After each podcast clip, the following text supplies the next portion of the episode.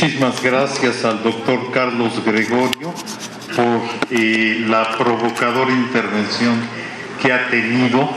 Y trataré yo brevemente, quizás de adelantarme algunos de los comentarios que afloran en ustedes o algunas de las preguntas que se han de plantear y que espero encuentren respuesta a lo largo de las otras intervenciones y debates que ha organizado para ustedes el InfoDF sobre este tema de tanta actualidad.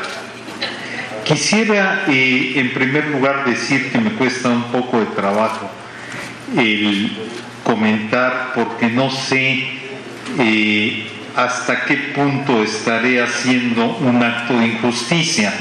Yo iba a comentar a Carlos Gregorio, a quien creo más o menos conocer, pero a Pedro Polo apenas lo acabo de descubrir. Y aquí es donde empieza la fascinación y las conjeturas de este medio. Es bien probable que Carlos Gregorio y Pedro Polo eh, coincidan en muchas cosas, pero pudiera ser que no. Pudiera ser que tuvieran actividades, profesiones, inquietudes y gustos distintos. Es más, voy a usar otro nombre. Vamos a suponer que Juan Valdés, conocen ustedes que es este personaje mítico colombiano que se usa para vender café, fuera el seudónimo de alguien en donde precisamente su yo oculto, aquello que más le cuesta trabajo revelar, encuentre un medio para aflorar. ¿Y por qué sucede así? Porque piensa quien utiliza este seudónimo de Juan Valdés que lo puede hacer impunemente. Este es un criterio clave para redes sociales. Creo que en las redes sociales entramos a un mundo de espejos y de apariencias en donde es muy fácil que perdamos el contacto con la realidad.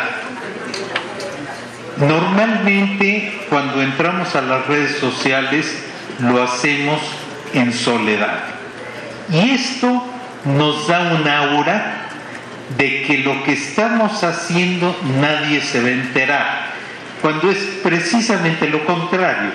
Estamos dejando huellas a lo largo de una navegación y ni siquiera estoy hablando aquí de poner datos personales. Simple y sencillamente me dedico yo a investigar un viaje que tengo que hacer a Buenos Aires y de pronto empiezo a ver que me empiezan a surgir una serie de anuncios de Buenos Aires.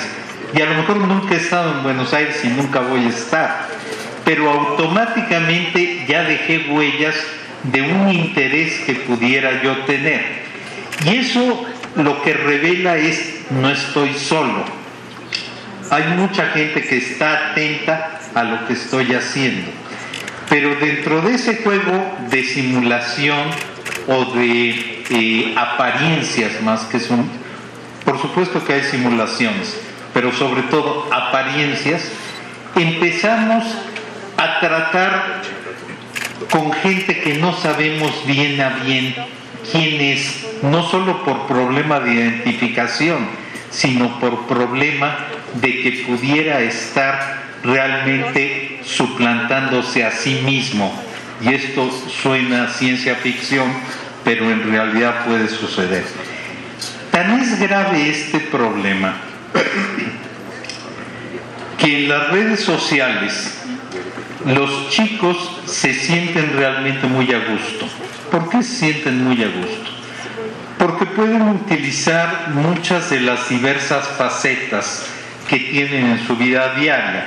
Tienen distintos grupos de amigos, sea el del barrio, sea el de la familia, sea el de la escuela, y los manejan adecuadamente cada uno individualmente y aislado de los otros.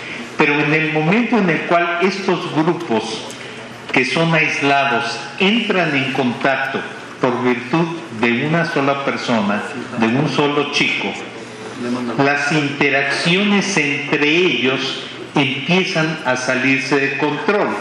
¿Por qué? Porque normalmente tienen sus códigos de conducta como las pandillas, pero estos códigos de conducta no necesariamente son compartidos por los otros grupos. Y eso a nivel exponencial es lo que sucede un poco en redes sociales. Para terminar el comentario, porque dispongo ya de muy poco tiempo, referiré nada más algo de figuras públicas que mencionaba Carlos Gregorio. Es muy importante tener en cuenta que el uso de las redes sociales por figuras públicas, pero sobre todo por figuras políticas, tiene muy poco que ver con el uso del común de los mortales de las redes sociales. Y eso ya lo apuntaba él. Por un lado, la unidireccionalidad del mensaje. Por el otro lado, los asesores que se encargan de refinar ese mensaje. Pero tiene también otra función muy importante. Si ustedes hubieran visto el Facebook de Enrique Peña Nieto ayer, yo lo vi por esta conferencia, no es algo que, que haga usualmente, se van a dar cuenta de qué imagen trataba él de mostrar. Yo hago exactamente lo mismo que la mayoría de los mexicanos. Estoy viendo el fútbol en la televisión, no en el estadio, con mis amigos o mis compañeros de trabajo. Me emociono Hoy ya lo podemos ver en las fotografías de los diarios. Y en cuanto yo reacciono, le comunico a todos aquellos que están en contacto conmigo, ahí está exactamente, esa es la foto, les comunico qué es lo que estoy haciendo y les pido que se identifiquen conmigo y que me consideren que soy uno más de ellos. Entonces, es un mensaje que evidentemente quienes actúan individualmente en redes sociales no hacen. Y esa es una poderosa herramienta, tanto porque sucede casi en tiempo real, como también porque al compartir el medio, esto es la red social, está diciendo soy uno más de ustedes. Muchas gracias.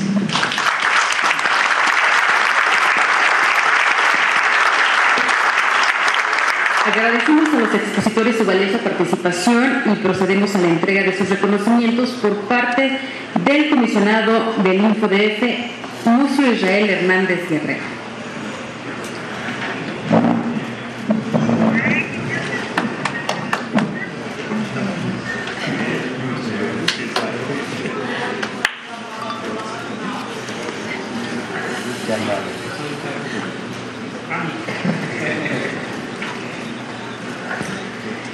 Aprovechar este momento